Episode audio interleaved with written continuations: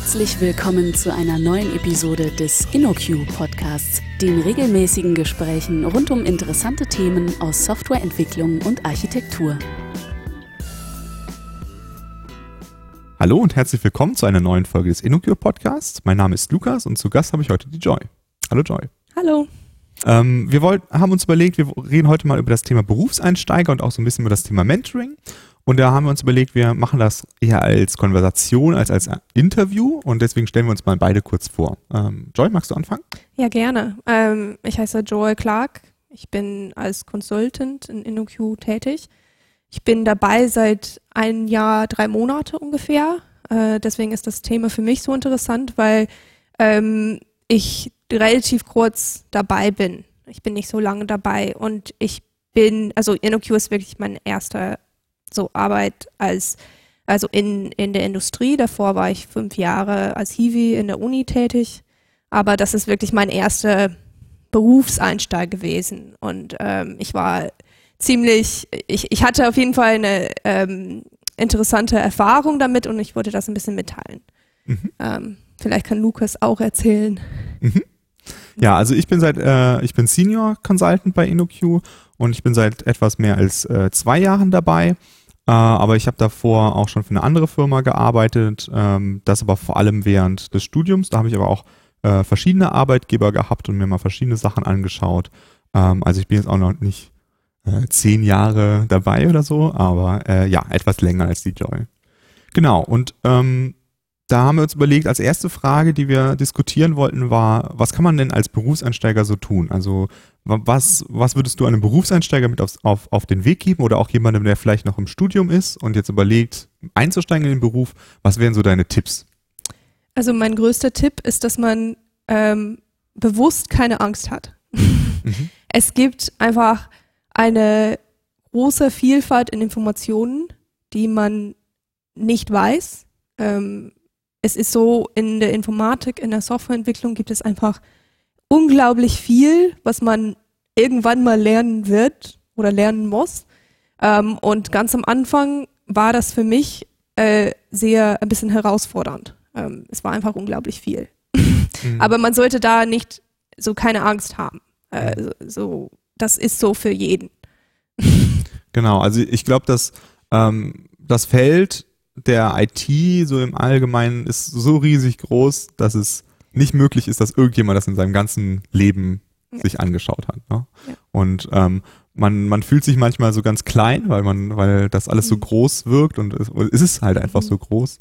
Und ich glaube, da darf man sich einfach nicht von abschrecken lassen. Ne? Ja. Man hat ähm, so sehr oft dieses Imposter-Syndrom. Mhm. Äh, das heißt, ich denke, dass ich fremd bin und dass ich gar nicht dazugehöre. Mhm. Äh, und es braucht ein bisschen Überwindung, um das so äh, zu überwinden. Mhm. ähm, für mich eine von den hilfreichsten Dinge, die ich gefunden habe, war, mir einen Mentor zu suchen, mhm. der mir einfach alle Fragen gestellt. Also ich habe ganz viele Fragen, ich habe die einfach immer gestellt und eine Antwort bekommen. Dann habe ich mich wieder beruhigt. Okay, es ist okay, dass ich eine Frage habe. ähm, also das ist für mich sehr wichtig gewesen, dass ich einen Mentor habe. Aber eine oder mehrere ähm, Mentoren, zu der man gehen kann, wenn man Fragen hat oder Unsicherheit hat. Oder mhm. Einfach ein Gespräch braucht zu dem Zeitpunkt. Genau, aber ich, aber ich glaube, es ist genauso wichtig, auch herauszufinden, äh, wem man bestimmte Fragen stellen kann, oder? Dass man, genau. dass man nicht alle Fragen immer einer Person stellt, sondern das vielleicht auch mal ein bisschen verteilt, so ja, auf die genau. verschiedenen Personen. Ähm, ich glaube, es gibt ein XKCD mhm. in äh, online, es gibt ganz viele, aber es war das mit äh, Wikipedia, wo wenn Wikipedia da ist, dann weiß man eigentlich alles. wenn man, wenn Wikipedia mal down ist, dann hat man plötzlich keine Ahnung von nichts, weil man es nicht googeln kann. Also ich finde, das ist okay, der Vergleich kann man nicht so genau ziehen, aber ich finde, ähm, es ist so, wenn man ein bisschen länger dabei ist und man fängt an, Menschen kennenzulernen, die in einem bestimmten Bereich einfach sehr viel Kompetenz haben und sehr viel Wissen haben. Und man fängt an, nicht, äh, man kennt sich immer noch mit, nicht mit dem Thema aus, aber man weiß, ach, der weiß es. Mhm. Und dann hat man irgendwie diese Verlinkung in seinem Kopf. Und wenn man eine Frage zu diesem Thema hat, kann man zu dieser Person gehen und so ganz viele Fragen stellen. Mhm. Und so man baut seine eigene Wikipedia von so Freunde auf. Ja, das, das ist, das finde ich eine gute Metapher. Aber äh, wo siehst du dann dann die Rolle von dem Mentor? Also äh, was macht der dann noch mehr als ein Ansprechpartner zu sein? Ähm, ich, in meiner Erfahrung ist es oft so, dass ich einfach äh, super viele allgemeine dumme Fragen habe. Mhm. Dann kann man das dem Mentor ganz gut fragen. Also dann ohne Angst zu haben. Es geht nicht unbedingt um technische Themen. Ähm, es kann sein, dass, dass es um technische Themen geht, aber es ist auch so, ähm, ist es immer so in, in dem Beruf oder so? Ich hatte auch Fragen. Ich habe noch nie eine Steuererklärung ausgefüllt mhm. und dann habe ich darüber Fragen gestellt und sowas. Es ist auch, wenn man ähm, in den Beruf einsteigt, ist es auch äh, was. So es sind so viele von solchen Dingen, die man einfach noch nicht gemacht hat. Mhm. Und dass man dem Mentor einfach vertraut, dass der einem ja, das ernst nimmt genau. und nicht äh, dann sagt, was für eine mhm. doofe Frage. Ne? Genau. Und oft weiß er auch, also ähm, wen ich fragen könnte. Mhm. Also auch wenn es um etwas Technisches geht, wo der Mentor nicht unbedingt Ahnung hat, kann er dir vielleicht sagen, wie du ähm, das Problem angehst. Mhm. Ähm, Weil er auch wieder sein Netzwerk hat. Genau. Ja. Er hat auch ein, ein Wikipedia von Menschen. Ja. genau, aber zum Thema Fragen, da, da wolltest du auch noch was sagen, glaube ich, ne? Ja, also ich finde, Fragen ist sehr wichtig. Ähm, man sollte immer äh, so nachfragen. Wenn man mhm. etwas nicht versteht. Mhm. Vor allem, wenn man merkt, dass die Menschen davon ausgehen, dass du etwas verstehst, so irgendwie Basiswissen und du ähm, du stehst einfach da oder du sitzt in einem Vortrag, also so, so Workshop-mäßig und mhm. ähm, jemand erklärt dir was und du merkst, ich habe das Basisthema nicht verstanden, kann man oft an der Stelle einfach nachfragen, ein bisschen um genauere Erklärung bitten und dann ähm, ja, und dann ist das ist es sehr wichtig, weil ich, ich habe bemerkt, ich tue das immer. Ich bin die Person, die alle nervige Fragen stellt. Und ich habe von anderen Menschen gehört, dass sie, dass es denen gefällt, weil vielleicht wissen sie auch nicht, mhm. aber sie haben sich nicht getraut zu fragen. Mhm. Ähm, am Ende des Tages, ich habe keine Angst davor, äh, dumm vorzukommen. Ich habe keine Angst, dumme Fragen zu stellen. Das hat mir einfach unglaublich viel geholfen. Mhm. Weil danach weiß ich immer. Und ja. ich habe eine bessere Ahnung als davor. Ja. Ähm. Ja, ich finde es auch wichtig, dass man äh, in einer Firma, aber auch in, ich würde es mir auch für die Universität wünschen, aber da ist, äh, habe ich mir die Hoffnung aufgegeben, dass man eine, eine Kultur schafft, in der es immer, immer möglich ist, eine Frage zu stellen. Ne? Dass, dass es immer äh, gut ist, eine Frage zu stellen, dass keiner sagt, warum stellst du jetzt diese Frage, wie doof ist das denn? Weil oft hat, haben mehrere Leute die gleiche Frage, aber keiner traut sich zu fragen oder, oder ja. jeder denkt, wenn ich jetzt frage, dann halten die Leute mich für inkompetent oder so. Ja. Und ähm, ich glaube, wir müssen einfach darauf aufpassen, dass wir so eine, so eine ähm, Stimmung überhaupt gar nicht erschaffen. Ne? Und ja. ich glaube, dass bei uns äh, in der Firma äh, sich die meisten Leute sehr wohlfühlen, Fragen zu stellen. Ja. Und ähm, weil einfach auch viele Leute Fragen stellen. Ja, das ist ganz gut. Ähm, eine Sache, die ich da ähm, mich noch daran erinnere, ist, äh, dass auch einer unserer Chefs mal äh, in einem ähm, einem äh, Vortrag, einem internen Vortrag eine Frage gestellt hat, äh, wo er quasi gezeigt hat, dass er von dem Thema überhaupt gar keine Ahnung hatte. Und das hat auch, glaube ich, vielen bei uns in der Firma gezeigt, dass bei uns jeder Fragen stellen darf. Ne? Mhm. Egal ob ja. Junior, Senior, wir stellen alle Fragen und wir haben von verschiedenen Bereichen verschieden viel Ahnung. Also selbst die Leute, die schon 20 Jahre dabei sind, die haben Bereiche, wo sie vielleicht weniger wissen als ein Junior. Ne? Und mhm. das äh, ist, glaube ich, wichtig, dass man das ähm, auch zeigt. Genau, und ähm, dann ist ja immer so eine Frage, die viele Juniors stellen, äh, soll ich jetzt erstmal alles so ein bisschen lernen oder eins ganz tief? Ja. Was denkst du da? Ähm, ich glaube, es ist nicht möglich, alles auf einmal zu lernen. Mhm. Also ein paar Themen muss man, man muss äh, sehr oft, wenn man anfängt, man hat keine Wahl, außer sich mit mehreren Dingen gleichzeitig zu beschäftigen, weil man einfach die Dinge lernen muss. Aber ähm, man kann nicht alles lernen. Äh, oft hilft es bei mir irgendwie klar ähm, und explizit einige Dinge so. Ich weiß, die sind wahrscheinlich wichtig, aber ich treffe die bewusste Entscheidung, die jetzt nicht zu lernen, weil ich mhm. mich schon mit so viele andere Dinge beschäftige. Und wenn ich die andere Dinge so, ähm, also bei mir ist das Beispiel DevOps. Mhm. Das ist ein Bereich, wo ich weiß, dass es sehr viel zu tun gibt und theoretisch sehr interessant ist, aber ich kann mir einfach nicht jetzt, ich habe nicht die Kapazität, es zu lernen. Mhm. Und indem ich explizit die Entscheidung treffe, mich nicht mit dem Bereich näher zu beschäftigen, ähm, habe ich dann äh, mehr Platz in meinem Kopf, mhm. andere Dinge näher zu, zu, zu betrachten. Mhm. Äh, es ist auch so, dass es man weiß noch nicht genau, was man am liebsten macht. Das heißt, dass man ein bisschen schon rumexperimentieren muss, äh, ein paar Dinge ausprobieren muss, schauen, was einem gefällt, was einem nicht gefällt. Ähm, und dann ist vielleicht macht man, lernt, also geht man nicht so tief in das Thema, man kann ein bisschen anschauen. Ähm, man weiß noch nicht, also ich würde nicht sagen, dass ich jetzt weiß, ähm, dieser Bereich finde ich am interessantesten. Ich möchte den Rest meines Lebens mhm. damit vertiefen. Aber es ist schon, dass ich äh, mein, die, die, Themen eingrenze, die mhm. ich versuche zu lernen. Ja, weil man sich sonst verloren fühlt, ne? weil es ja, zu ja. viel gibt einfach. Es ist einfach Stack Overflow ja. in einem Hopf. Ja, das stimmt. Ja. Genau. Und hast du noch andere Ideen, was man als Berufseinsteiger vielleicht tun sollte? Ja, also ich finde, also wenn es darum geht, welche Technologie man lernen soll, finde ich es oft äh, wichtiger, ein langweiliges Thema auszusuchen, mhm. als das allerneueste Shiny Technology, mhm. die es gibt. Weil ähm, äh, alte Technologien, die haben, die sind einfach länger dabei. Mhm. Und wahrscheinlich ist es wahrscheinlicher, dass sie, ähm, sie können ein bisschen reifer sein als etwas, was neu ist und cool ist. Und äh, wenn man auf die Basisdinge konzentriert, ist das oft ein Basis, auf dem andere Dinge dann aufbauen können. Ähm, mhm. Die sind vielleicht zwar langweilig, aber eigentlich nicht, weil du dich noch nicht damit beschäftigen, du hast dich noch nicht damit beschäftigt und deswegen ist es alles neu und alles toll und alles interessant, auch wenn es die Technologie so alt ist.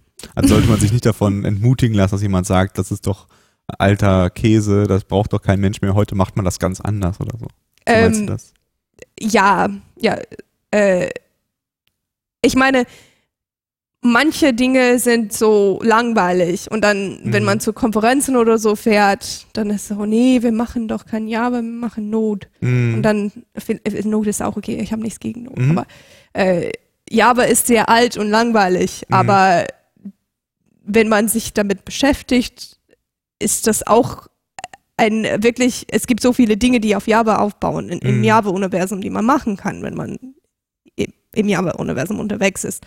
Und nur weil es so in Anführungszeichen langweilig ist, heißt nicht, dass man sich nicht damit beschäftigen möchte, wenn man das möchte. Mhm. Ja, ja, das, das, das macht auf jeden Fall Sinn. und ich glaube auch, dass ähm, gerade wenn man dann vielleicht auf Konferenzen oder auf User Groups dann was hört und dann denkt man, das muss ich jetzt auch machen, weil das, was ich bisher gemacht habe, ist ja jetzt alt, dass man da vielleicht sich manchmal ein bisschen zurückhalten sollte und erstmal sich das anguckt, was man da mhm. sich ausgesucht hat und, und sich das in Ruhe anschaut. Und dann vielleicht kann man danach sich ja das anschauen. Ja. Das ist ja, man hat ja noch Zeit. Man hat Zeit, ja. Genau. Apropos Meetups, ähm, findest du das auch eine wichtige Sache, dass man sich das mal anschaut oder ist das abschreckend als Junior vielleicht? Ich, ich finde es, äh, ich, ich gehe sehr gerne zu Meetups. Mhm. Ähm, und ich finde, das hat mir sehr viel gebracht, weil es ein Netzwerk ein bisschen vergrößert. Und die Menschen, die zu Meetups gehen, sind meistens Menschen, die mit dem Thema sehr ähm, die sind sehr begeistert mit dem Thema. Mhm. Und dann sind sie auch sehr oft sehr hilfsbereit. Also mhm. Also wenn du denen sagst, du kommst, man sollte nicht denken, ähm, ich kann nicht zu dem, also ich gehe in der nächsten Zeit um Idris Meetup, ich wollte mhm. das Idris Meetup besuchen und ich habe nie damals damit gemacht und ich hoffe, dass es, es klappt. Und meistens ist es so, dass äh, die Leute, die irgendwie Experte da drin sind, sie freuen sich total, wenn ein mhm. Anfänger dazu kommt und dann sagen, ja, okay, lass uns zusammen was äh, programmieren. Und, mhm.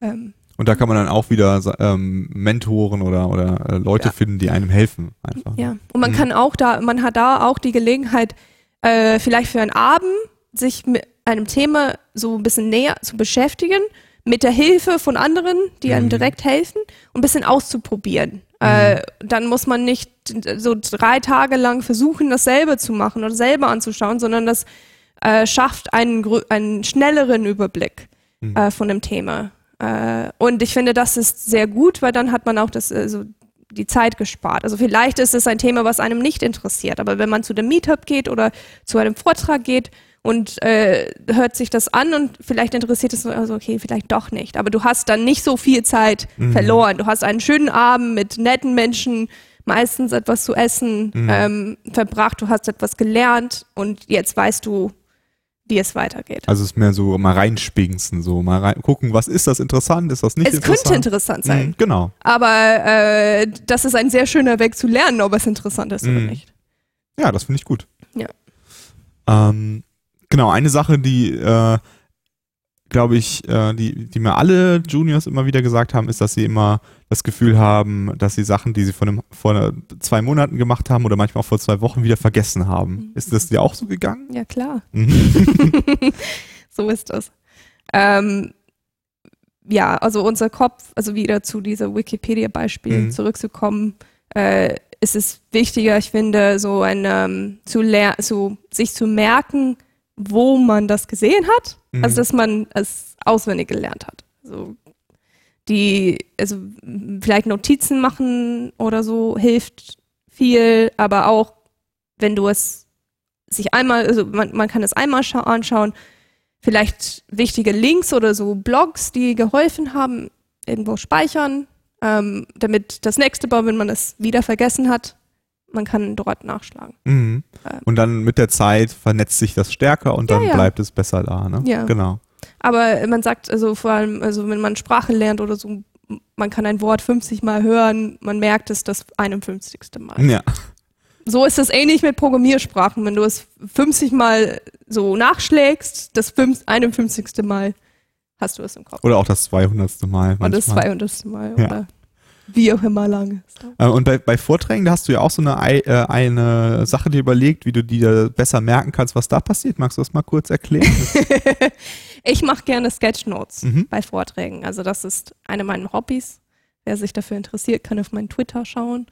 Ähm, ich finde das wirklich gut bei. Magst du also, erst kurz erklären, was das ist? Ah, Sketchnotes, ja, kann ich machen. Also das ist, wenn man ähm, Notizen macht aber man zeichnet kleine Bilder oder man versucht irgendwie schöne Schriftarten zu benutzen, mhm. um ein Diagramm von den wichtigsten Ideen von den Vorträgen also aufzuschreiben.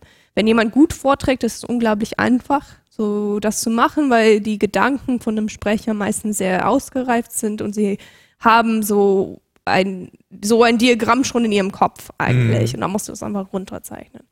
Äh, und das hilft mir sehr viel, Mhm. so mehr zu merken, was sie so sagen. Dann habe ich das als Referenz, aber auch wenn ich jetzt aufgesch so, wenn ich aufgeschrieben habe und ein kleines Bildchen dazu gemalt habe, mhm. dann merke ich es immer.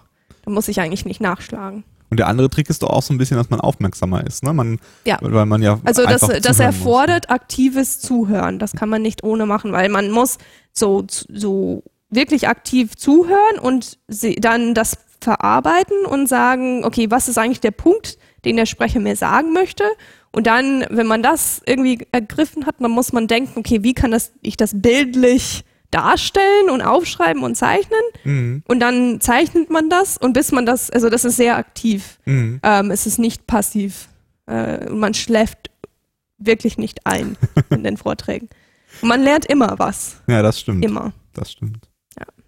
Okay, haben, hast du sonst noch Sachen, äh, die vielleicht ein Berufseinsteiger beachten sollte? Äh, ja, ich denke, dass äh, man eine gute Firma aussuchen soll. Mhm. Also nicht, nicht eine Firma, wo die dich, also du hast in der Uni vielleicht Java gelernt, irgendeine andere Programmiersprache gelernt und es gibt sehr viele Firmen und ich glaube, in vielen Firmen ist es so, dass man ein bisschen als Coding Monkey angesehen mhm. wird, äh, wo sie dir sagen, okay, da musst du das entwickeln und du tippst einfach ab. Äh, aber ich ähm, bin sehr glücklich bei der InnoQ es gibt sehr viele Weiterbildungsmöglichkeiten. Äh, Bücher werden, also wir kriegen immer, also wenn wir ein Buch brauchen, um uns mit einem Thema zu beschäftigen, können wir es einfach bestellen. Es gibt super viele Workshops, die Leute sind einfach unglaublich nett und man kann immer Fragen stellen und es sind auch sehr viele Leute dabei, die so, so zum Beispiel 20 Jahre Erfahrung haben und die können sehr viele Fragen beantworten. Also ich, ich finde, man braucht sowas, mhm. um äh, wirklich anzufangen. Also man, man, man sagt, ja, ich, okay, ich fange mit, mit dem Beruf an, aber in me meiner Meinung nach fängt man eigentlich an zu lernen. Mhm. Oder, okay, vielleicht hat man einfach noch nicht aufgehört zu lernen, aber ähm, dann sollte die Firma irgendeine Form von Weiterbildungsmöglichkeit anbieten. Mhm. Weil ansonsten muss man das in seiner Freizeit machen. Ja, das stimmt. Okay. Ähm, wir hatten uns überlegt, dass wir auch mal kurz so über eine mögliche Rolle, die man so als Entwickler haben kann, sprechen. Ja. Ähm, welche Rolle siehst du da bei dir selbst? Also bei mir, ich bin gerade tätig als Full-Stack-Developer. Wir mhm. wollten das einfach mal, mal ein kurzes Beispiel nehmen, äh, um ein bisschen die Dinge aufzulisten, die man dafür weiß, mhm. wissen muss. Ähm, das sind ja zum Beispiel, es gibt das Frontend-Bereich. Magst du ganz kurz erklären, ja. was du unter dem Begriff ah. verstehst? Full-Stack-Entwickler in dem, äh, in dem Sinne ist jemand, der eine Webanwendung schreibt. Mhm. Und Full-Stack heißt, dass es nicht nur um Frontend geht, mhm. nicht nur um Backend geht, sondern beides zusammen. Mhm. Das heißt, im Frontend-Bereich gibt es meistens HTML, CSS und JavaScript. Im Backend hat man irgendeine Sprache der Wahl mit irgendeinem Framework der Wahl. Das kann Java sein, das kann Ruby Rails sein, das kann ähm, alles Mögliche sein. Ähm, man muss auch da ein Verständnis haben über HTTP, mhm. weil oft, also wenn es eine Webanwendung ist, ist das HTTP, äh, das HTML liefert eigentlich oder JSON mit einem entsprechenden JavaScript-Framework da vorne. Ähm, und dann muss man auch ein bisschen Wissen haben im Bereich Sicherheit, so was XSS ist, CSF, C, CSOF. Mhm. Ähm. Und dann muss man auch Wissen über Datenbanken haben.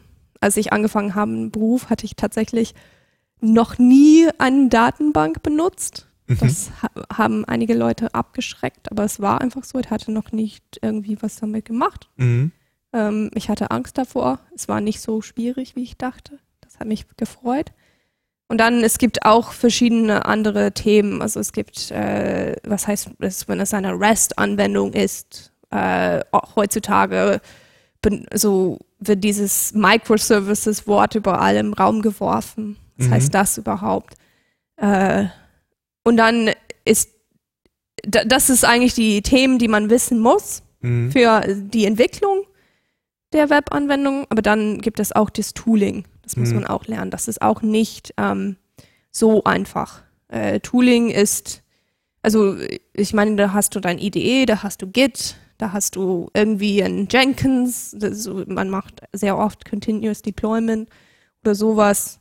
Man muss oft lernen, mit der Konsole zu arbeiten. All diese Dinge sind nicht ähm, ganz ohne. Mhm. Und, äh, als ich angefangen habe, hatte ich so einiges gewusst von der Uni aber wirklich nicht alles. Und das mhm. habe ich dann nachholen müssen. Am Anfang war das ziemlich viel. Und das hat auch, äh, das war auch nicht in einer halben, äh, halben Tag getan, ne? Das hat schon ein bisschen nee. länger gedauert. Das hat länger gedauert. Aber ich fand, äh, ich war, es hat länger gedauert und ich war ein bisschen, ich kann sagen, ich war ein bisschen erschrocken am Anfang, mhm. wie viel es war. Aber es hat auch Spaß gemacht. Mhm. Ähm, die Themen, also die Technologien, also sind cool. Es, also dann kann man alles entdecken. Mhm. Äh, wow, ich habe das nie gesehen, dass man das tun kann. Ich habe immer davon geträumt, dass ich sowas kann. Mhm. Und jetzt kann ich es. Äh, mhm. Und diese, das hat mir auch geholfen. Also man sollte auf keinen Fall den Spaß verlieren, nur weil es so viel ist.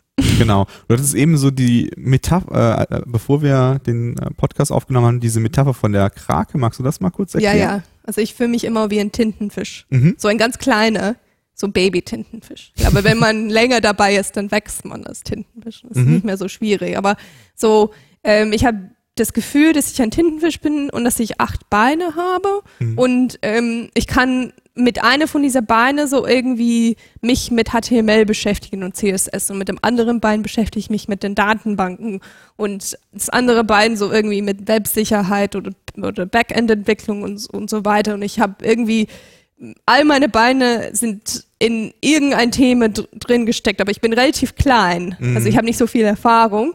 Und dann ist es so, wenn ich dann mich näher an einem Thema rücke, ist es oft so, dass ähm, das andere vergesse ich. Es ja. ist ziemlich schwierig, weil man irgendwie hin und her gehen muss. Man muss lernen, wie HTML und CSS zu rendern, aber dann darf man nicht vergessen, dass man das HTML es geben muss, dass man, man kein XSS hat und alle Themen spielen eigentlich zusammen und oft ist man so ein, ein, kleiner Tintenfisch, der überall so rumschwimmt und sich mal mit diesem Thema beschäftigt und dann so zurückgehen muss mit dem anderen mhm. überall. Ich habe die Hoffnung, dass ich irgendwann wachse und dann bin ich ein großer Tintenfisch und ich habe alles Wissen einfach in meine Arme und dann ist alles gut.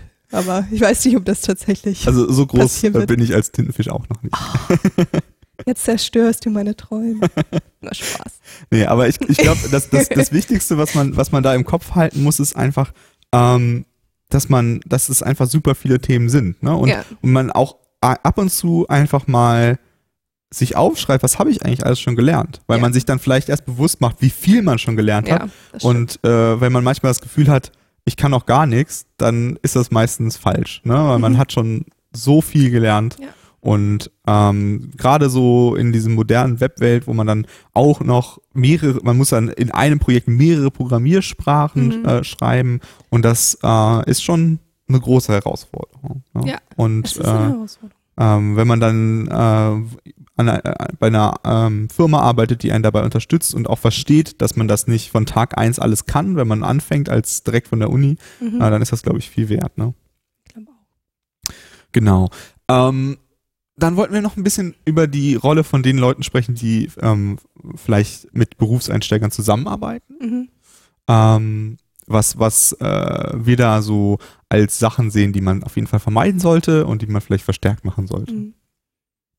Und eine Sache, äh, die ich da immer eigentlich als allererstes sage, ist, man sollte niemals sagen, dass etwas super einfach ist. Nee. Weil es gibt nichts Schlimmeres für einen Anfänger, äh, wenn man einfach so sich jemand zu jemandem hinsetzt und sagt, Git, das ist super einfach. Und man meint vielleicht, ich glaube, dass du das lernen kannst, aber das, was bei dem Anfänger vielleicht ankommt, ist, wie, du hast das noch nicht verstanden und, und, und der Anfänger sitzt da vielleicht drei Wochen lang und äh, verzweifelt und denkt, aber der Lukas hat doch gesagt, das ist super einfach und ich schaffe das nicht, dann bin ich vielleicht zu doof. Ja. Ja? Und ich glaube, das ist eine der, eine der Sachen, äh, da erwischt man sich manchmal auch wieder dabei, dass man es mhm. dann trotzdem nochmal sagt. Aber das ist ganz, ganz böse. Ich finde das auch so. Ich finde auch dieser andere, der andere ist so, diese Frage, wie, das weißt du doch nicht. Mhm. Also irgendwie da, so das zu sagen oder sowas wie, ach, das weiß doch jeder. Mhm. Also dann stehst, so sitzt du da in, in dem Workshop, in der Vorlesung und so, du bist sofort irgendwie weg. Mhm. Weil der hat gesagt, dass jeder weiß das und ich weiß es nicht. Also, mhm. also ich bin raus. nicht dazu vielleicht. genau, genau. Ja. Und ähm, auch dieses, äh, führt es auch wieder dazu, was wir am Anfang gesagt haben, dass man vielleicht auch weniger Fragen gestellt werden. Ne? Weil wenn, wenn man das Gefühl hat, wenn ich diese Frage stelle und äh, die Person vorhin hat gesagt, das weiß jeder, dann bin ich ja irgendwie falsch hier. Ne? Und mhm. das wollen wir auf jeden Fall vermeiden, weil äh, egal äh, wie viel ähm, wie viel wir schon wissen, äh, es gibt garantiert Sachen, äh, die wir nicht wissen mhm. und äh, wir können gar nicht alles wissen und selbst Sachen, die wir als Basiswissen sehen, ähm, davon wissen wir auch nicht alles.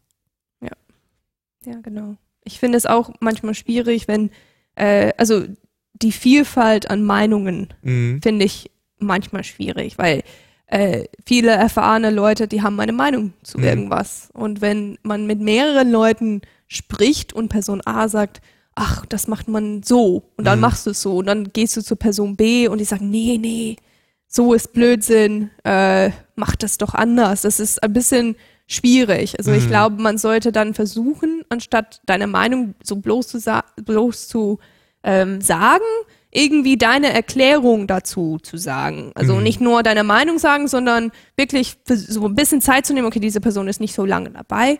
Ähm, wenn man merkt, vielleicht wollen sie etwas ähm, weiter lernen, kann man erklären, der Grund, warum du das glaubst. Mhm. Dann ist das weniger, das macht doch jeder so, sondern ähm, die können von deiner Erfahrung dann lernen und selber entscheiden, ob das so ist, wie sie denken oder nicht. Genau. Ja, und eine Sache, die äh, mir auch schon ganz, ganz oft aufgefallen ist, selbst bei Workshops mit Kindern, die das erste Mal programmieren, ähm, sind viele Leute dabei und äh, erklären erstmal, dass man den falschen Editor benutzt oder die falsche IDE. Also, Mann, ich hasse das. genau.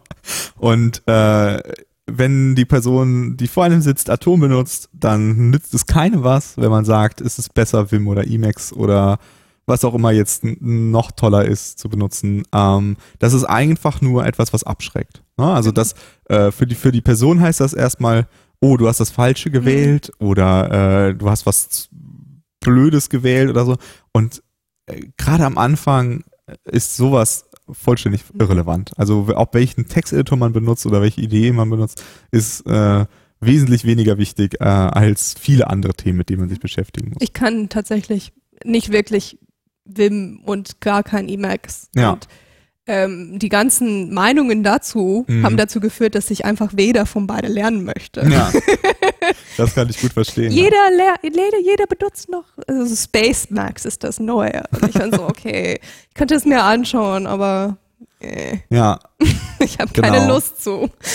Ja, und, und, und ich glaube, da, da äh, können wir uns eigentlich alle an die Nase fassen, weil das haben wir bestimmt alle schon mal gemacht, äh, Mhm. irgendwas zu sagen, äh, ob das jetzt der Editor ist oder ob das äh, irgendein anderes Tooling ist, äh, Version Control oder sonst irgendwas.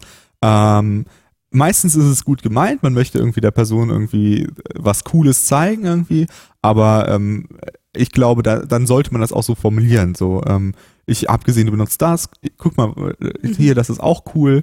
Einfach nur als Inspiration, nicht als, das musst du benutzen. Und nicht, wenn sie zu früh dabei sind. Genau. Weil wenn sie gerade versuchen, mit der Konsole klarzukommen, wollen Ja. sie nicht dann fünf weitere Tools lernen. Genau. Und gerade ein Texteditor, bei dem man einfach, wenn man den Buchstaben A tippt, dass der Buchstabe A auf dem Bildschirm erscheint, ist dann ein kleineres Hindernis als einer, wo man dann erst noch Tastenkombinationen drücken muss. Auch wenn vielleicht man selbst dann sagt, äh, das hat mich viel produktiver gemacht. Ne? Das ist auch okay. Und das vielleicht, wenn man jemand dann schon zwei, drei Jahre pro, äh, programmiert, das mal zu zeigen. Aber es kommt immer ein bisschen drauf, also am Anfang sollte man es ganz lassen und, und später muss man gut aufpassen, wie man es formuliert, damit man äh, nicht den anderen als Idioten darstellen lässt, weil, Ja. weil er halt nicht das Tool benutzt, was man selber benutzt. Gut, und dann können wir vielleicht zu den äh, Dingen kommen, äh, was erfahrene Entwickler machen können. Mhm. Ähm, das ist ein bisschen das Thema Mentoring. Mhm. Äh, ich weiß, dass du relativ viel Mentoring machst. Mhm. Vielleicht kannst du erzählen, warum und was du da tust. Ja. Also zum einen äh, mache ich das einfach, weil es mir Spaß macht. Ähm, und zum anderen denke ich, äh, dass das wichtig ist, dass wir unser Wissen weitergeben und ähm, dass wir äh, Leuten helfen, die jetzt frisch dabei sind oder die vielleicht auch noch an der Uni sind. Ähm, und ich, für mich ist da eine der wichtigsten Sachen, dass wir nicht davon ausgehen als Mentor, dass wir wissen, was das Beste ist für, Mhm, für die Person, ja. der wir was beibringen, sondern dass wir darauf hören, was möchte die Person denn lernen. Vielleicht sind wir selber Ruby-Entwickler und die Person findet aber Python total cool. Dann sollten wir der Person dabei helfen und vielleicht stellen wir dann an einem Punkt fest, okay, ich kann der Person gar nicht mehr weiterhelfen, weil ich kann kein Python und dann sollten wir einfach gucken, dass wir der Person helfen, jemanden zu finden, der dabei helfen kann. Mhm. Und nicht uns zu sehr in den, in den Vordergrund stellen oder auch ähm, was, was ich oft erlebt habe, dass die Leute sagen, äh, die erste, ich habe zuerst Assembler gelernt, bevor ich äh, eine höhere Programmiersprache gelernt habe. Und äh, deswegen halte ich das für den besseren Weg, das Mhm. zu lernen. Und das ist Quatsch. ne? Also es gibt 100 Millionen von Wegen in diese IT hinein und wir sollten äh, jeder Person die Möglichkeit lassen, auch selber diesen Weg zu gehen. Und wir, wir sind Unterstützer, wir, wir beantworten Fragen und manchmal sagen wir auch so, ich würde dir empfehlen, dir das jetzt erstmal nicht anzugucken, sondern vielleicht das erstmal nur zu streifen, weil sonst verliert, wie du ja am Anfang gesagt hast, verliert man sich vielleicht zu sehr in Details. Ne? Mhm. Ähm, und äh, ich glaube, da müssen wir als Mentor einfach helfen, äh, so ein bisschen, äh, zu, bisschen ähm, den Weg äh, mitzugehen, aber nicht vorzuschreiben, ne? dass wir nicht und äh, für die Person entscheiden, was sie machen möchte, weil das ist eine Person, die möchte jetzt das lernen und Mhm. ähm, ich mache auch Mentoring mit äh, Kindern, die das erste Mal programmieren lernen und die interessieren sich manchmal für Dinge, das hätte ich mir niemals vorher vorstellen können, dass das jetzt das ist, äh, was sie lernen wollen. Aber dann ist das gut so. Ne? Dann, dann sollen sie das lernen und wir versuchen halt dann einfach genau das denen beizubringen. Äh, und das ist für mich so der, der Kern des Mentoring, dass man sich einfach selber ein bisschen rausnimmt und einfach nur zur Verfügung steht, aber Mhm. nicht so ähm, leitet. Und was passiert, wenn jemand einen Fehler macht? Genau. äh, Stehst du dahinter mit der Peitsche? Und, Genau, also eine Sache, die ich ganz, ganz wichtig finde, ist, dass man äh, zum einen natürlich zeigt, dass Fehler machen normal ist und okay ist. Äh, und dass man guckt, dass gerade vielleicht ein An- Anfänger nicht mit einem Fehler direkt die Produktionsdatenbank zerstören kann, weil dann hat man was falsch gemacht. Ähm, und dann ist garantiert nicht der Anfänger schuld, sondern man selbst.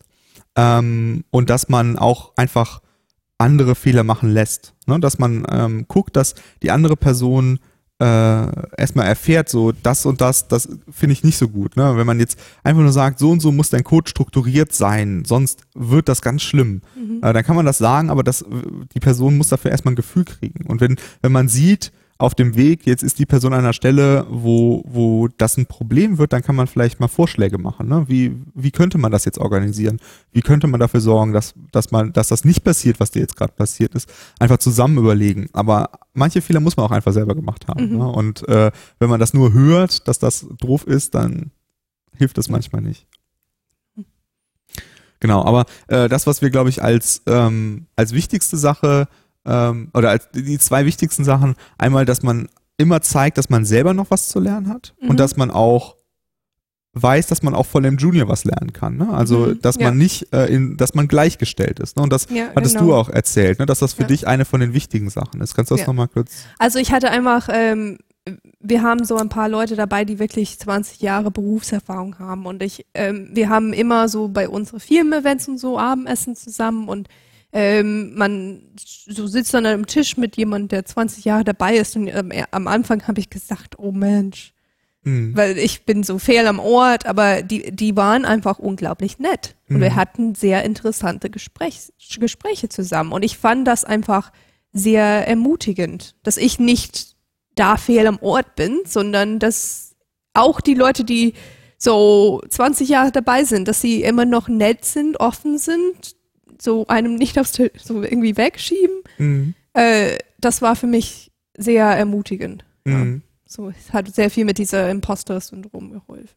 Genau, und dass man halt auch einfach äh, guckt, so, was hat die Joy denn zu erzählen? Weil es, glaube ich, viele Leute können nicht so gut Prolog wie du, würde ich jetzt mal äh, äh, sagen. Ne? Und dass man einfach auch offen ist, äh, zu, zu hören, was, was hat denn die Joy zu erzählen, auch wenn die äh, vielleicht gerade null Jahre Berufserfahrung äh, hat, weil sie gerade erst reingekommen ist, äh, gibt es trotzdem unendlich mhm. viele Sachen, die ja. wir von ihr lernen können. Ne? Und das ist für mich eine der wichtigsten Sachen, dass wir einfach ähm, offen bleiben und von, voneinander lernen, aber ähm, uns auch äh, und immer bereit sind, was zu mhm. teilen und das nicht den anderen aufzwingen, sondern ähm, einfach, ja, einfach quasi miteinander dieses mhm. Wissen teilen wollen. Ja, genau. Ja, ähm, ja, wir haben jetzt schon äh, eine ganze Weile gesprochen. äh, ja, gibt es von dir jetzt noch was, was du noch am Nein. Schluss noch sagen willst? Ich würde einfach sagen, also hab Spaß dran. Also ja. Für die Leute, die anfangen, haben keine Angst. Ähm, ist ein cooler Beruf. Ja. Viele von meinen Freunden sind neidisch. ja. Genau. Äh, es gibt viel zu lernen, aber man, man sollte sich wirklich nicht davor abschrecken lassen. Ja. Und für mich ist das, was ich auch allen erfahreneren Entwicklern mitgeben würde, ist, dass ihr einfach nicht vergesst, wie viel ihr selber lernen musstet und wie lange ihr schon gelernt habt und dass ihr äh, Verständnis dafür habt, dass jemand weniger wiss, äh, weiß äh, als ihr. Und und darum einfach dann offen dafür seid. Und äh, ich glaube, äh, wir haben hier ganz viele Leute, bei denen das genauso ist und äh, die ich dafür auch bewundere, die auch nach ganz, ganz vielen Jahren immer noch für alles offen sind. Und ähm, damit kann man halt eine Atmosphäre schaffen, in der Leute Fragen stellen, in der Leute lernen und sich weiterentwickeln. Und das mhm. ist äh, was, was mir ganz wichtig ist und was ich auch immer weitertragen möchte. Ja. Gut, dann äh, sage ich mal danke, Joy, dass du da warst. Ja. Und äh, ja, bis zur nächsten Folge des InnoQ Podcasts. Vielen Dank für das Herunterladen und Anhören des InnoQ Podcasts. Mehr Episoden und weitere Informationen finden Sie unter innoq.com/podcast.